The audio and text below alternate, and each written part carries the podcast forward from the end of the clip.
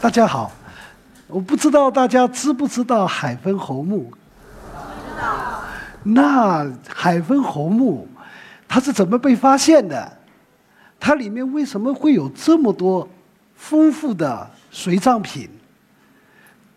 我们常说的汉墓十室九空，它为什么到现在还那个盗墓贼居然没有得手？还保留到现在。同时，我们考古人是怎么对它进行发掘、保护的？考古有什么神秘感？好不好玩？我想大家可能很想知道这些东西吧。如果想知道这些东西，我作为海昏侯的考古领队，今天我就和大家一起分享我们发现的快乐，让我们。穿越，穿越到两千年的西汉，看看到底那个时候是什么样子。这个就要让我们把这个时间倒推到一一年的三月份，就是二十三号的一大早，在这个郭墩山下面的一个村庄，老百姓第二天早上起来，怎么发现这个山？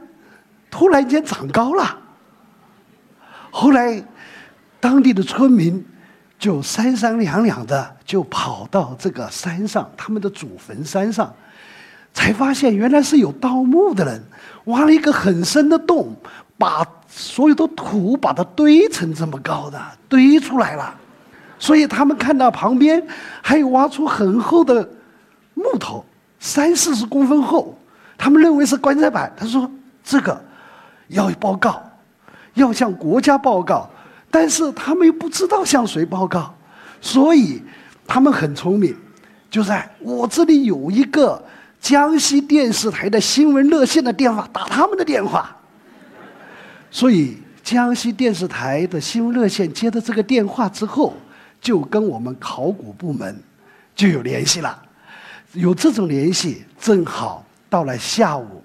我也是刚刚出差，因为我们干考古的，就是整天在野外，在田野里面，等于说回很少回到这个大都市。回到大都市之后，就赶紧回家帮老婆孩子弄饭。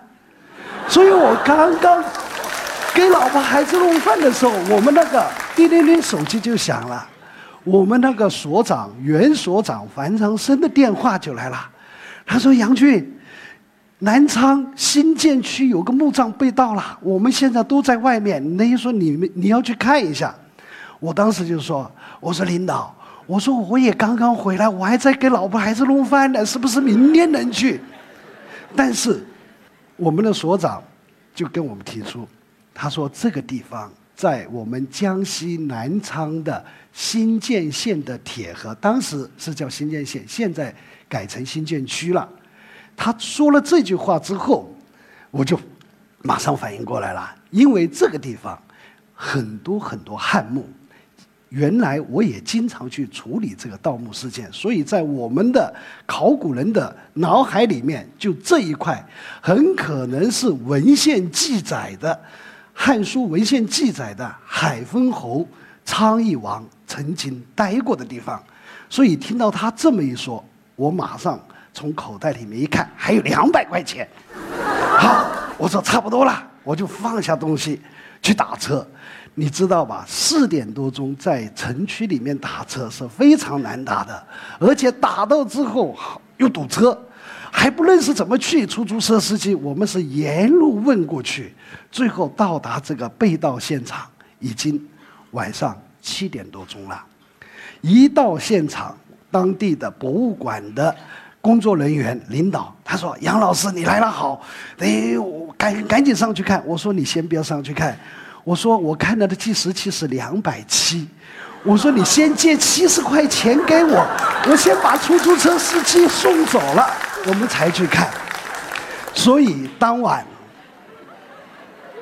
当晚一到这个山上，什么东西看不见，就是看到这个高大的封土、浮斗形的封土和被盗墓贼打出来的厚厚的三四十公分的果木，老百姓认为是棺材板，实际上是果木，而且还有白胶泥，还有木炭，所以我们当时，我当时就判断这是一个汉代高等级的一个贵族墓。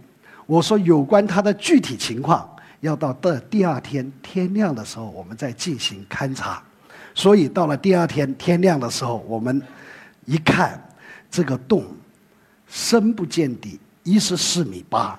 当时要进行勘察，所以老当地老百姓就跟我说：“杨老师，我们有打井的绳子，我我捆在你身上，你就这样爬下去吧。”我说，行呐！我说我们考古本身就是探险嘛，但是绳子一捆在我身上之后，我就发现头都是晕的。我一看呐，太深了，我去跟当地的博物馆的馆长和他们就说：“我说不行不行，我说劳驾你们，赶紧把那个打井的师傅叫来。我说打井的师傅有我们当地的那个露露车，我说有露露车，我就坐到他的露露车的那个吊篮里面。”我就能下去，我说我真不行，我有点怕，我头都是晕的。好，他们迅速的就把打井的师傅把露露车拿过来了，我就坐在那个篮子里面，就慢慢的下去。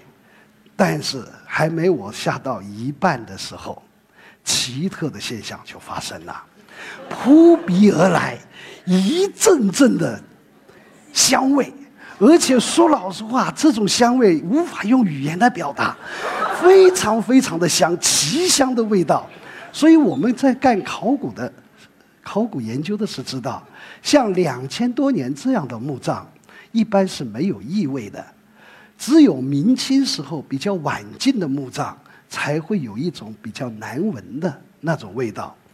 但是我在这下去闻到这么香味，我脑海里面就迅速的在转。哇，这个墓不一般，肯定有名堂。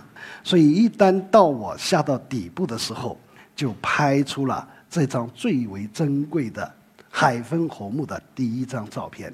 这得感谢我的相机，正好我那个相机刚刚换成了一个新相机，带有红外线的，所以这张照片非常珍贵。距离现在已经六年了。好，在。大家知道吧？海丰侯墓，它就是在我们鄱阳湖的福兴、福福兴地带，这周围就是一个生态保护区。这边是赣江，这就是中国最大的淡水湖——鄱阳湖。它离南昌市区大约就是六十公里，开车不到一个小时。有关这个海丰侯墓，从六年的考古工作，现在大量的证据链。证据链已经出来了，包括刘贺的诗印已经出来，证明这个海丰侯就是刘贺。刘贺不知道大家清楚不不清楚？他是什么样的人？可能如果不清楚，我告诉大家，这个人可不得了啊！他的爷爷是什么？汉武大帝。他的奶奶是谁啊？就是那个倾国倾城的李夫人。王章子怡在那个电影里面唱的“北方有佳人，绝世而独立，一步一倾城，再顾倾人国。一定不知倾城倾国，佳人难在的，就是指他的奶奶。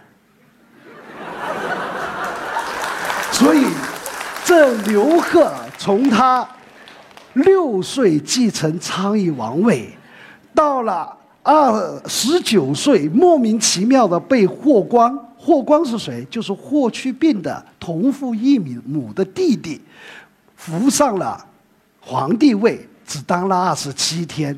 最后霍光觉得他驾驭不了，就把他汇成平民老百姓，回到他的昌邑老家，就是有一条。变成平民，但是故王家财皆于贺，就是所有属于昌邑王的东西，还是让他继承。最后十年之后，宣帝发现他没有复辟之心了，还是念及骨肉之亲，重新改封到鄱阳湖，就是这个江西南昌这个地方当海封侯。这个当海封侯，宣帝有两个要求：第一个，你必须离开最富裕的山东，到相对比较偏僻落后的南方；同时给他一条禁令，永远不得回到长安去赴宗庙朝聘之礼。赴宗庙朝聘之礼，就是不让他回到长安去祭祀他的爷爷。和奶奶，那你就好好的到这里来待吧，做你的乖乖的做你的海昏侯，什么政治上的东西不要想了。所以这也就是最后埋藏下刘贺三十四岁在鄱阳湖边上郁闷而死的一个重要的原因。我们通过五年的考古发掘、勘探调查，我们这一次成果非常丰硕。我们不仅发现了他阴间的世界，同时还发现了他活着的时候阳间的世界。因为在西汉海昏侯，一般西汉的诸侯王，包括列侯，他的封地都有一个国都，这就是他的都邑，叫紫禁城。这里面这一块就是他的宫殿区。就宫殿区，他生活的地方，他死了之后就埋在这个都邑的旁边。这有四个，我们现在发掘的海昏侯墓是指这一个，所以这四个墓园正是历代海昏侯的墓葬区，正好和班固文献记载的海昏侯在南昌这里至少传了四代是相吻合的。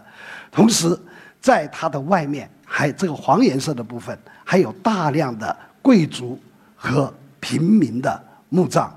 整个这个都城三点四、三点六平方公里，这个墓葬区一点四平方公里，整个这个海丰侯国是五到七平方公里。现在国家文物局，我们江西省省委省人民政府正在。把这个在三到五年之后打造成国家考古遗址公园，为今后申报文化遗产创造条件。到那个时候，在座的就欢迎大家到海丰侯国来参观、学习、旅游。这是海丰侯的阴间世界。在我们所说的西汉的帝陵和诸侯王陵。它都是有一个完整的墓园的，但是海丰侯墓列侯这个墓发掘之前，西汉的列侯这一级有没有完整的墓园，他并不清楚。这是中国考古学上的当时是也学术界的一个一个问题。但是海丰侯墓发现之后，同样的我们发现它有一个完整的墓园，它这个墓园墙。周长八百六十八米，整个占地是四点六万平方米。它整个墓园是以海丰侯和他的侯夫人墓为中心建成的，周围有七个府葬墓，还有一条外藏坑，有北门，有东门，门外有商阙。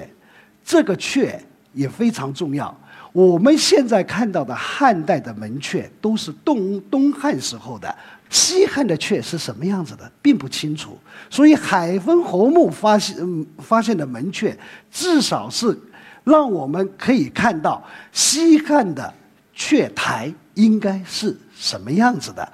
同时，这里面还有大量的呃建筑基址，也就是祭祀的建筑基址，包括它的排水和道路遗存，所以非常完整。这是它阴间的世界。这条外长坑是属于真车马陪葬坑。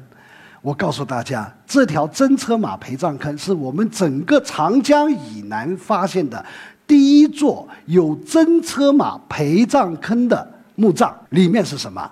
五部车，叫高等级的安车五辆，而且一辆车是四匹马，至少是二十匹马，出土了大量的错金银。包金、鎏金的车马器，这是一个非常了不起的发现。这是他的府葬墓，府葬墓就是周围的那些呃陪葬墓。从皇帝陵、皇帝帝西汉的帝陵、诸侯王陵来说，在一个墓园里面，除掉主墓是男性，其他的都是夫人和侯妾，都是属于女性，这个才组成了他们共同的一家人。啊，就老公和老婆才是真正的一家人。他这个府葬墓里面出了一把剑，如果出了一把剑的情况下，有专家就提出来了，剑一般都是男人佩戴的，那等于说这个是男人，那里面的所有的所有的那些墓葬不一定是女人，那就和诸侯王陵和西汉帝陵的情况不相同。这个官现在已经。套取进实验室里面了，我们就希望在实验室里面把这个棺盖打开，能够发现有关证明他的墓主身份的一个材料，就 OK 了。现在情况怎么样还不清楚，但是如果是如果是男性的话，我们就很怀疑。他这个就是他那两个没有接到位的未成年的儿子的墓，所以也就是为什么说海丰侯墓随葬器物怎么这么丰富呢？那我来告诉大家，他是什么？就海丰侯啊死之后，他的爵位是要传给下一代的，但是海丰侯这样的侯死了之后，他的家人是没有权利去处置。他的葬礼的是要中央朝廷要皇帝要派官员来主持他这个葬礼，至少是要监督这个葬礼。所以他死后，他这个爵位要传给他的下一代，也要给朝廷写奏书。所以他死了之后，就第一个儿子继他的位，所以就给朝廷写了奏书。给皇帝的奏书还没有送到皇帝手上，他这个儿子。就死掉了。好了，这个儿子死掉了，那就下面一个儿子接他的这个爵位嘛。就是给朝廷的诏书已经写好了，已经交到了汉宣帝的手上，只是汉宣帝还来不及批示下来，他这个儿子又莫名其妙的死了。所以海丰侯这个命运呢，非常非常的跌跌宕。像这种情况下，朝廷里面。就有大臣议论了，你看这个刘贺，原来在活着的时候做了多少坏事，等于说老天都不让他有继承人，所以就是史书上写的“天王昌邑王族”就是这样。所以后来宣帝就采纳了大臣的意见，就把刘贺死之后，海丰侯国除国十年，除国了十年。而且是宣帝永远没有想到，他的儿子元帝汉元帝会把隔了十年之后，会把刘贺的第三个儿子叫刘代宗，恢复成第二代海丰侯。他们不可能穿越，所以他们永远不清楚。所以在那个时候，他只只是除了他的国，所以他所有的东西，他的后代。是不能够享受的，不能享受是不能够留在世界上的，怎么办？处理主持他葬礼的官员最简单的办法就是把所有属于昌邑王的、海昏侯的这些东西埋进他的坟墓，这就就完成任务了，就非常简单的办法。所以我们可以看到，这个海昏侯墓里面不仅有。刘贺他爹的，还有他奶奶赏赐他的东西，还有他自己的东西，全部被埋进了这个墓葬。所以我们就可以看到海丰侯墓里面为什么出土了这么多丰富的随葬品，是跟这个历史是有关系的。好，整个墓葬，它整个墓葬四百平方米甲字形，它是由几部分组成？第一部分。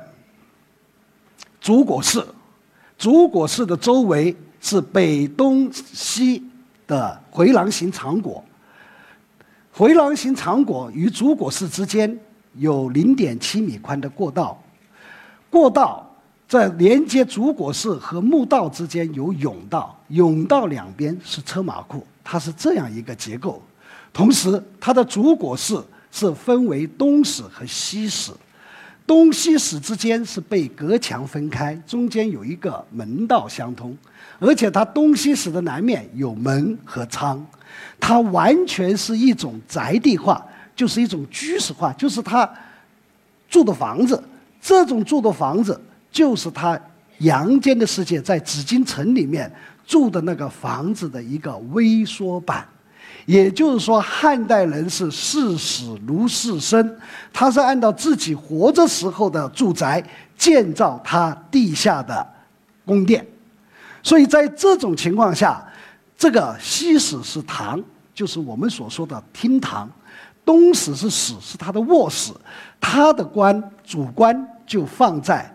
东史的东北面，所以这就给我们现代的摸金校尉，等于说他犯了最大的一个错误。他很刻苦，他把这个洞打在这个中间，不能不说他的水平不高，非常之高。为什么非常之高啊？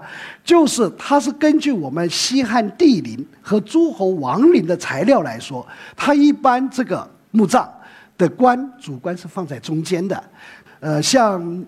呃，马王堆，马王堆汉墓，就是代侯和他的老婆辛追的墓葬。他的封邑在河南，他是跑到长沙国去做官的，最后就死在长沙。他是按照当地长沙的处置进行埋葬的，所以他的官是在中间，两边是头乡和边乡。还有一种列侯是什么？就像霍去病。霍光这样的有功的大臣，他死了之后，皇帝是特赐的，作为皇帝帝陵的陪葬，所以这种形式，他的官也一般是在中间。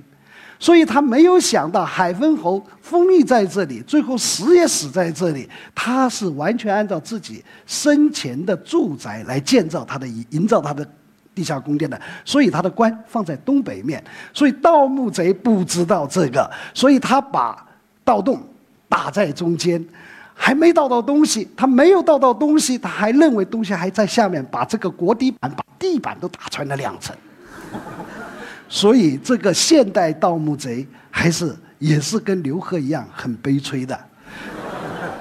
同时，这个我们所说的汉墓十室九空啊，这是现代盗墓金校尉，还有古代的摸金校尉也光顾了他。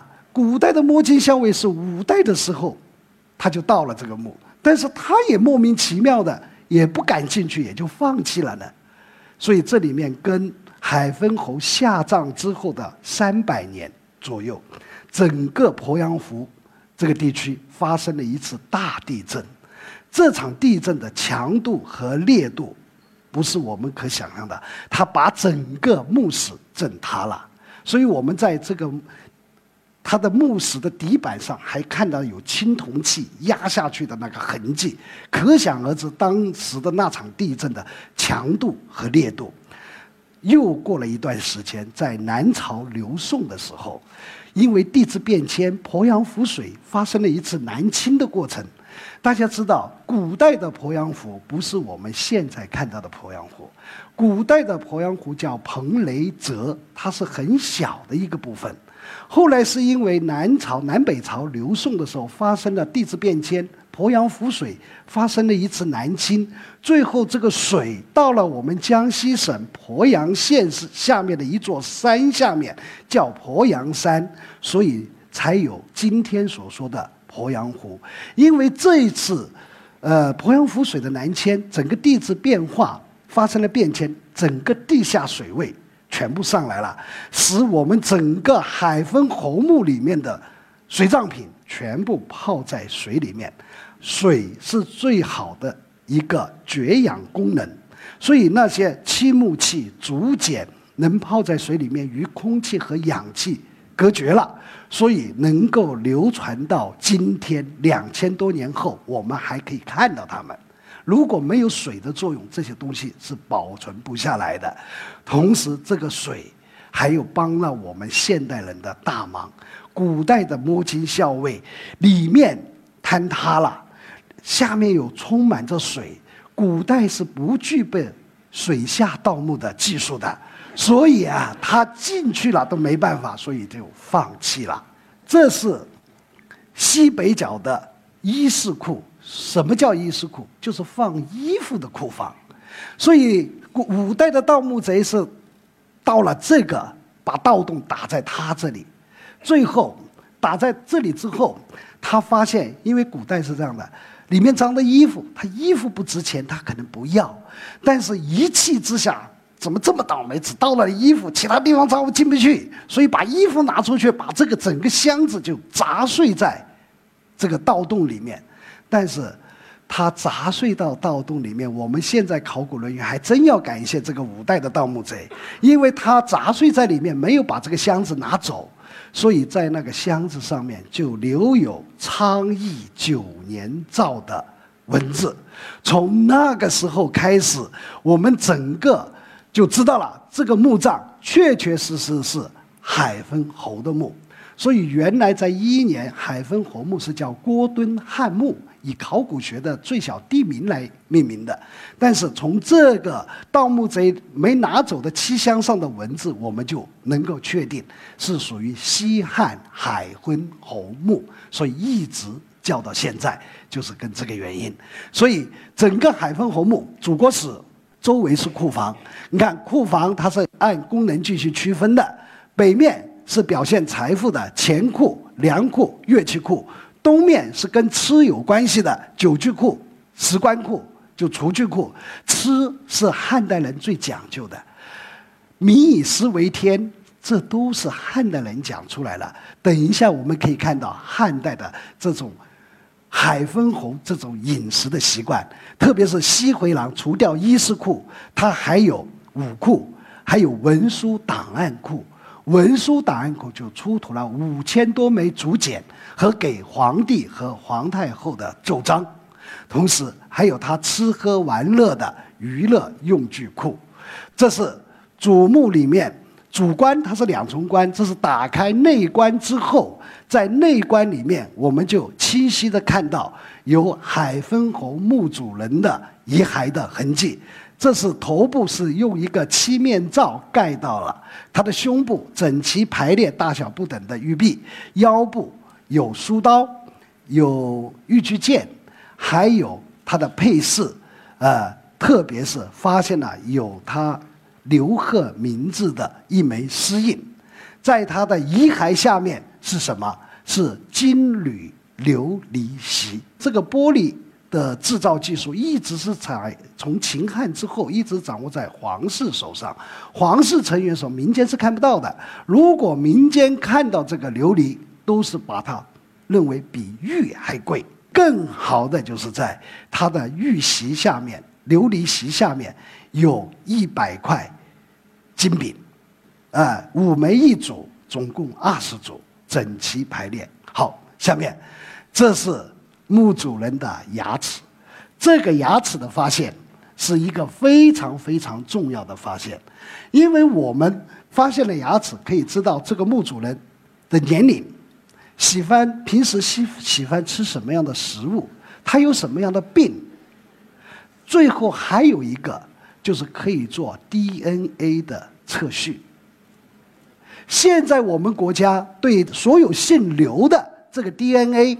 好像资料，呃，复旦大学包括中国科学院都告诉我，这个资料还是蛮齐全的。但是这些 DNA 的这些资料里面，他们是搞不清楚哪一个刘是这个刘邦和汉武帝传下来的皇室血统，并不清楚。好了，海昏侯这个就实现了，他是什么？他是正宗的。皇室成员，他是汉武帝的嫡亲的孙子，而且他这个里面通过他的 DNA 的测序可以恢复他的形象，这样我们就可以从现代的 DNA 这个测序里面就知道现在哪一个姓刘的是属于刘邦和汉武帝的血脉，这是非常非常。对我们现实生活和学术研究有非常重大的价值。好，同时在他的腹部发现了残留，这些残留物是他死之前吃的，这像不像瓜子啊？香瓜子。所以有专家就认为说，这个他海昏侯下葬的时候，跟马王堆老太婆一样的，死之前是吃了香瓜的。但是我们从科学研究来说，要对这个资料进行测试，有完整的科学检测报告出来，我们才能下定论。当然，也有专家大胆的推测，他说，如果是香瓜子，他就可以知道。海昏侯死于哪个季节？一般可能是七八月份，香瓜就这个时候。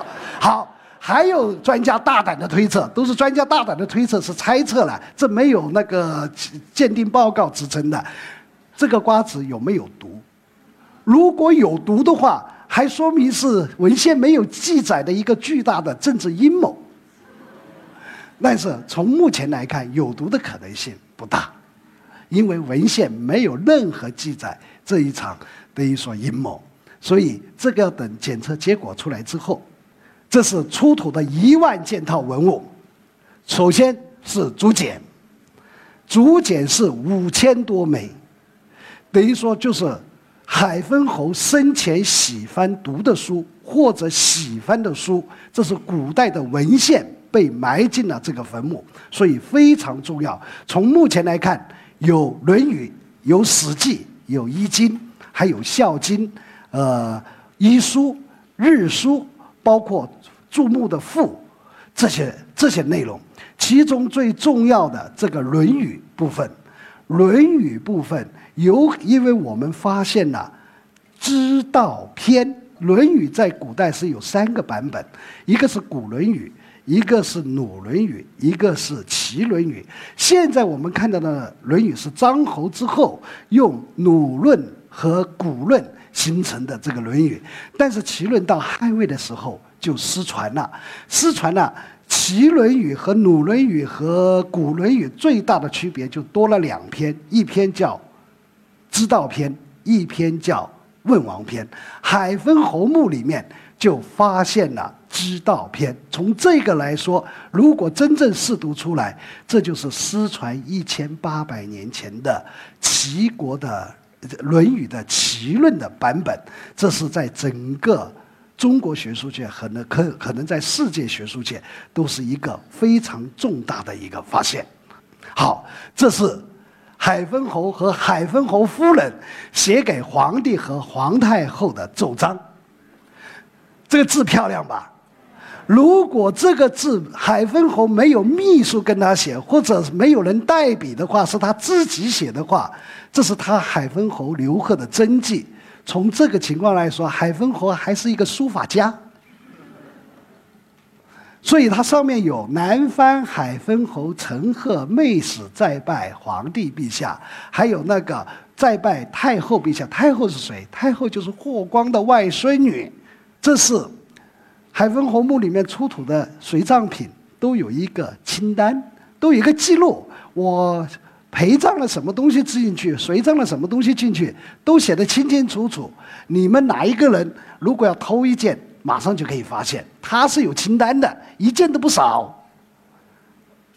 所以叫签牌。好，这是金器。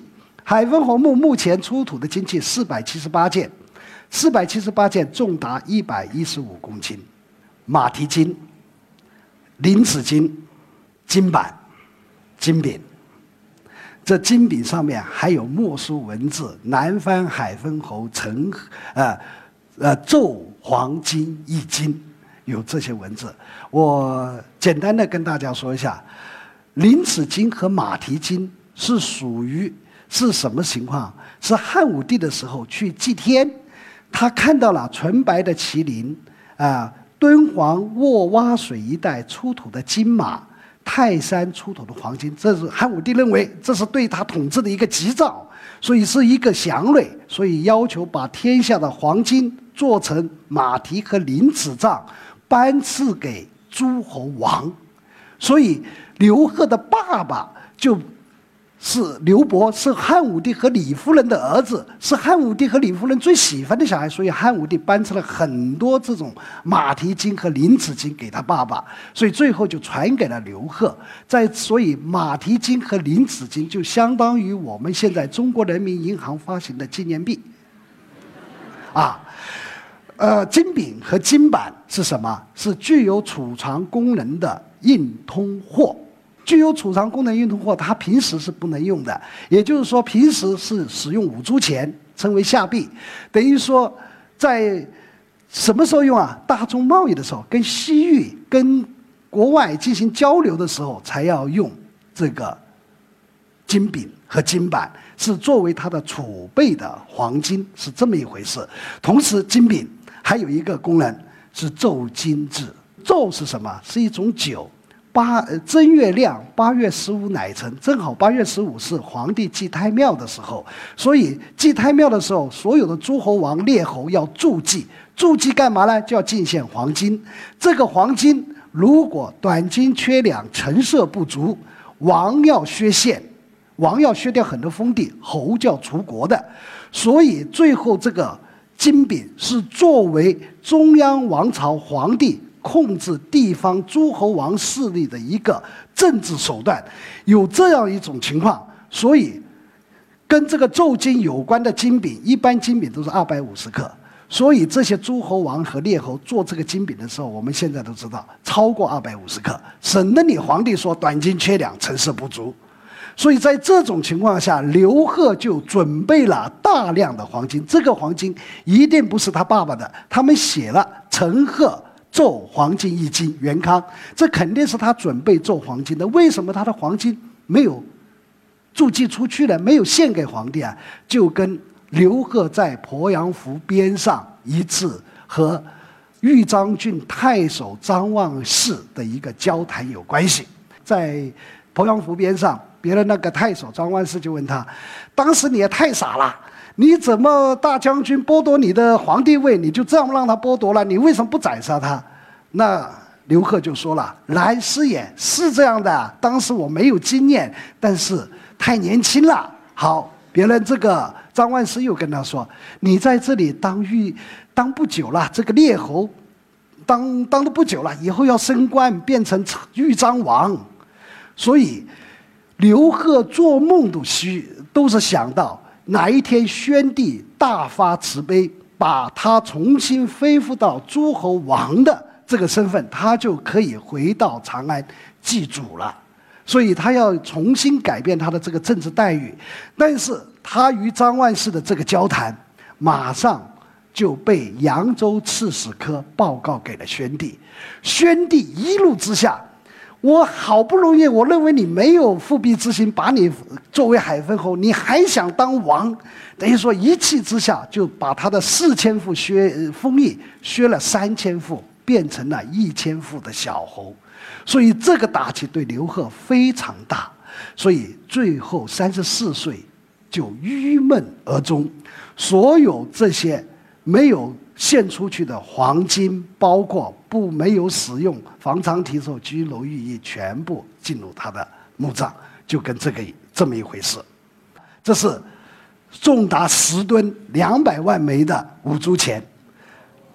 这个我们一个博士数这个钱数了半年，所以他很累。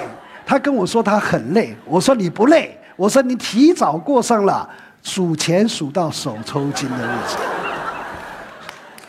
所以在这种情况下面，所以他的成果不小，他居然数出来了以千文为一贯的这个货币计量单位，因为千文一一贯的货币计量单位都是唐宋之后的。如果他能够在这个时候就数出来千文一为一贯的货币计量单位，等于说如果能得到证明的话，这就是把整个这个货币计量单位就提前到了西汉了。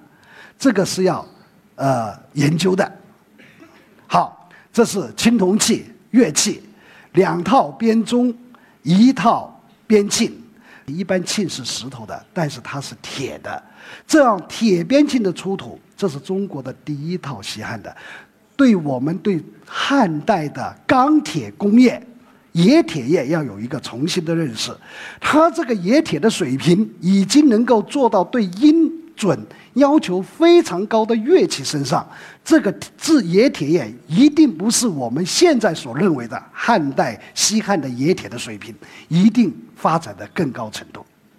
好，这是验鱼灯、环保灯，这是整个整个烟到大雁里面的。肚子里面的水进行循环，最后出来之后对人体没有伤害。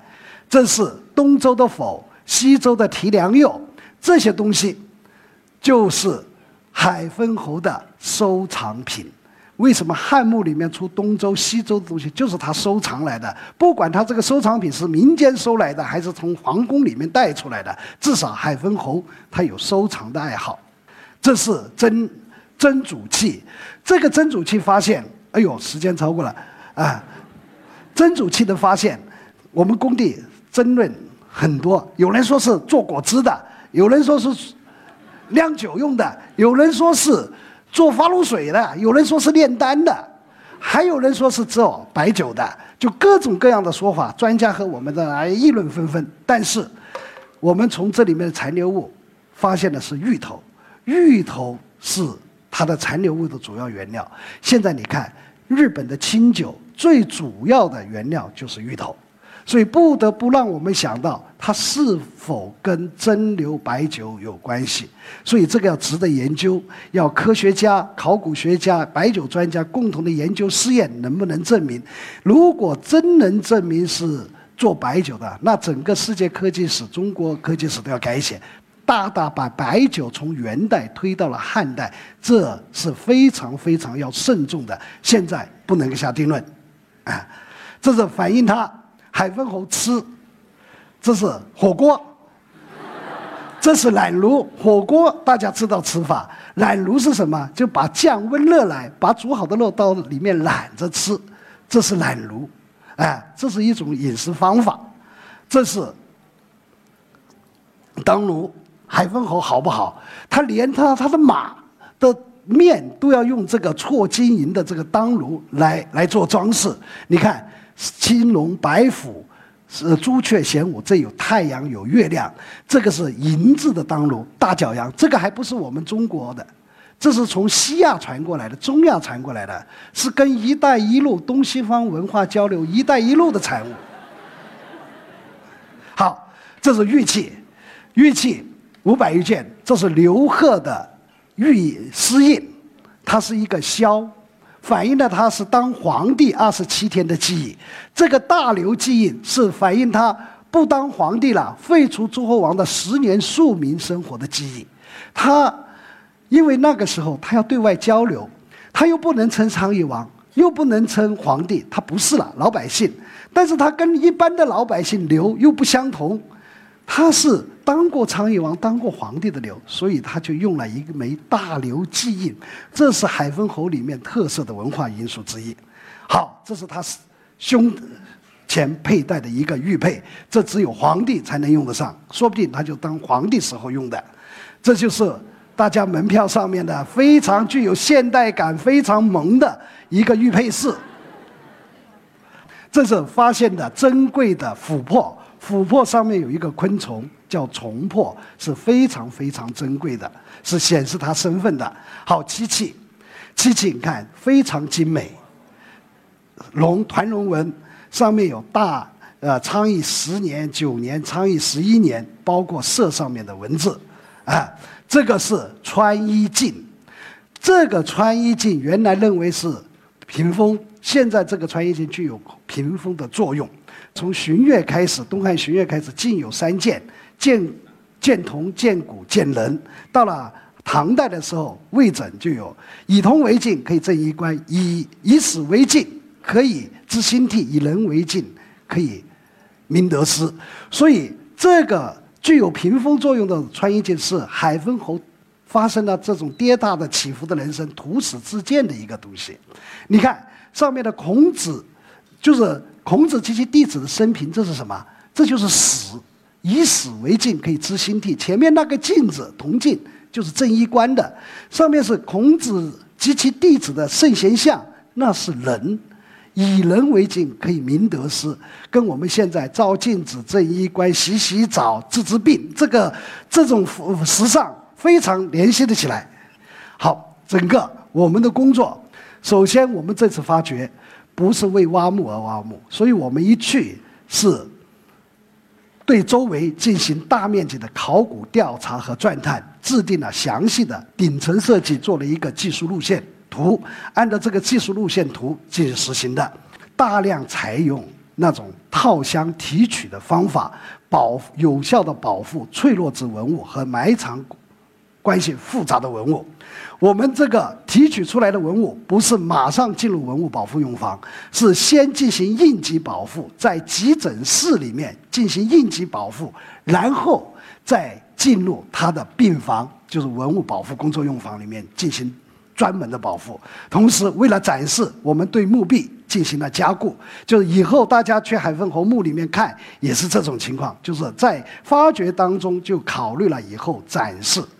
同时，我们大量使用了什么呃三维扫描、三维测绘、高光谱、呃 X 光成像、呃探伤技术、延时摄影、航拍，特别是我们使用了现在昨天。就是发射卫星的，这是发射火箭的这个航天工业的低氧气调炼技术。就是我们一旦发现有机质的文物，包括尸体或者纺织品，因为没水了，水又有绝氧功能，所以一提出来之后就要放进这个低氧舱里面，延缓它与空气中的氧气接触的氧化功能，对它进行破坏。所以这是我们。